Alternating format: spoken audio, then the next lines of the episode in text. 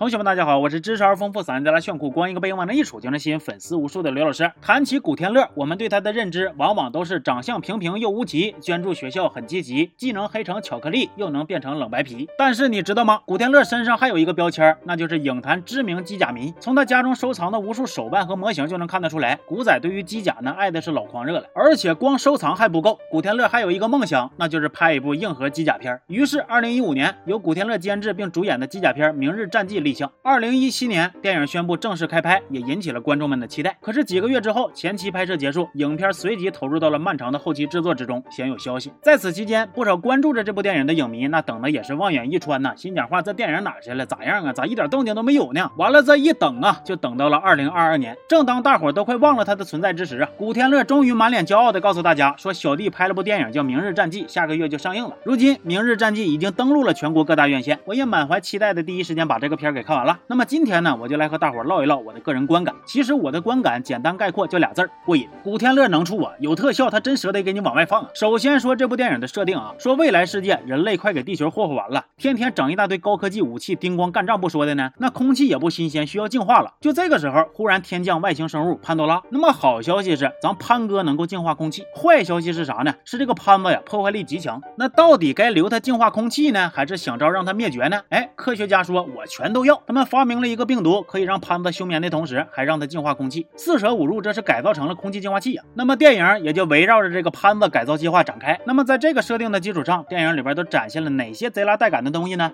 外星生物、机甲还有机器人三方大战。除了体型巨大、破坏力极强的潘多拉本体之外，潘子还有一大帮个头跟人类差不多的小弟。潘子负责破坏大件物体，比如什么飞机、大炮、高楼大厦的。这些行动敏捷的小弟呢，就负责吓唬小孩、调理主角。这个一高一快组合，在片里就把人类这个腾的人仰机翻、麻烦不断的。那么人类这边就必须得上点硬核的装备出战了。古天乐、刘青云机甲一穿，上蹿下跳，冷兵器、热兵器一顿连招啊，各种砍怪，简直就是爆率超高，一刀九九九啊！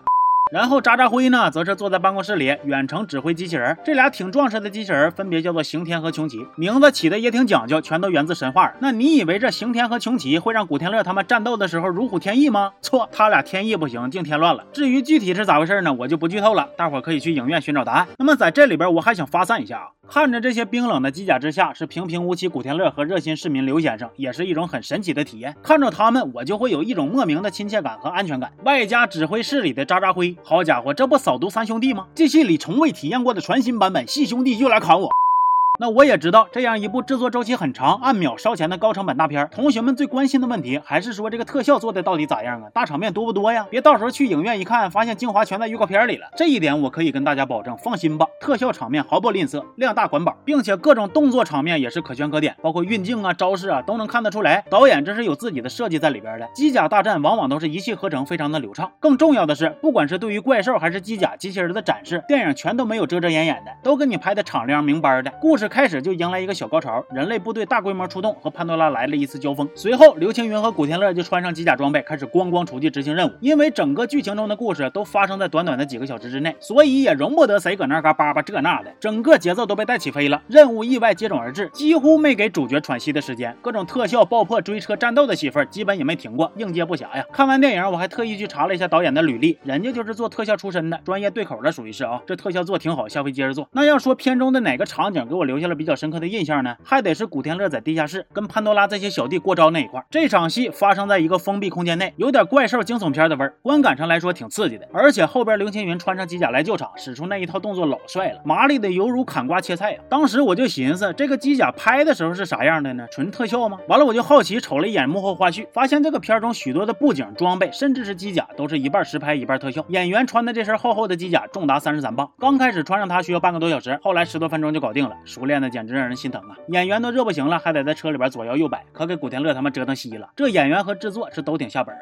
啊，对了，这个电影还有一点我非常欣赏，那就是没有那些磨磨唧唧、没完没了的爱情戏呀。都快世界末日了，谁跟你扯那些没有用的？咱们直接上来就是战吗？战呐！逆战逆战来也就完事儿了。片中唯一拥有爱情戏的男配，大部分的时间也都是出门做任务，仅仅是在通讯设备里边跟对象唠了几句，就这几句还不白唠呢。对于推动剧情也起到了重要的作用，这一点对我来说那就是妥妥的加分项。那么总结一下。整体的观感。总的来说，《明日战记》在特效、在场面上都不含糊，我所期待的、想看到的大场面，电影中都有呈现。相比之下呢，剧情上还是有很大的提升空间。如果再精雕细琢一下，其实电影是可以更好的。尤其是潘多拉这个设定，完全可以深度的挖掘一下，将更加精彩、更有说服力的内容呈现给观众。总的来说，我对这个片还是挺满意的。打起架来，叮咣的拳拳到不是拳拳到铁呀，看得我这个小肾上腺素挠一下就飙上去了。当做爆米花观看，完全合格。进影院消暑纳凉图一乐，也对得起这个票价。最后说说个小感慨呀，我感觉做这样式的电影，注定就是费力不讨好的。不管是制作周期，还是上映后的市场反馈，我感觉都是属于所有的类型片里边风险最高的一类。尤其是这种机甲片啊，拍就基本上就是从零起步，然后上映的时候还难以避免的要和市场工业都已经很成熟的好莱坞制作进行比较，确实是不容易。但是问题来了，如果因此就永远都不起步了，又哪来的进步呢？咱们说，起码这回我们能看到古天乐和整个制作团队确实是用心了，卯足了劲儿，就想把这个类型电影的荒地给开垦一下子。那么有了这这一次的制作经验，不知道古天乐在接下来是否会沿着这条线拍出续集，或者探索其他的华语电影未曾涉猎的领域。其实我个人最期待的还是下一部电影中多整几只怪兽，机甲也升级一波，双方来硬碰硬的继续磕一下子，寻思寻思就过瘾。行吧，那么这期先到这了，我是刘老师，咱们下期见，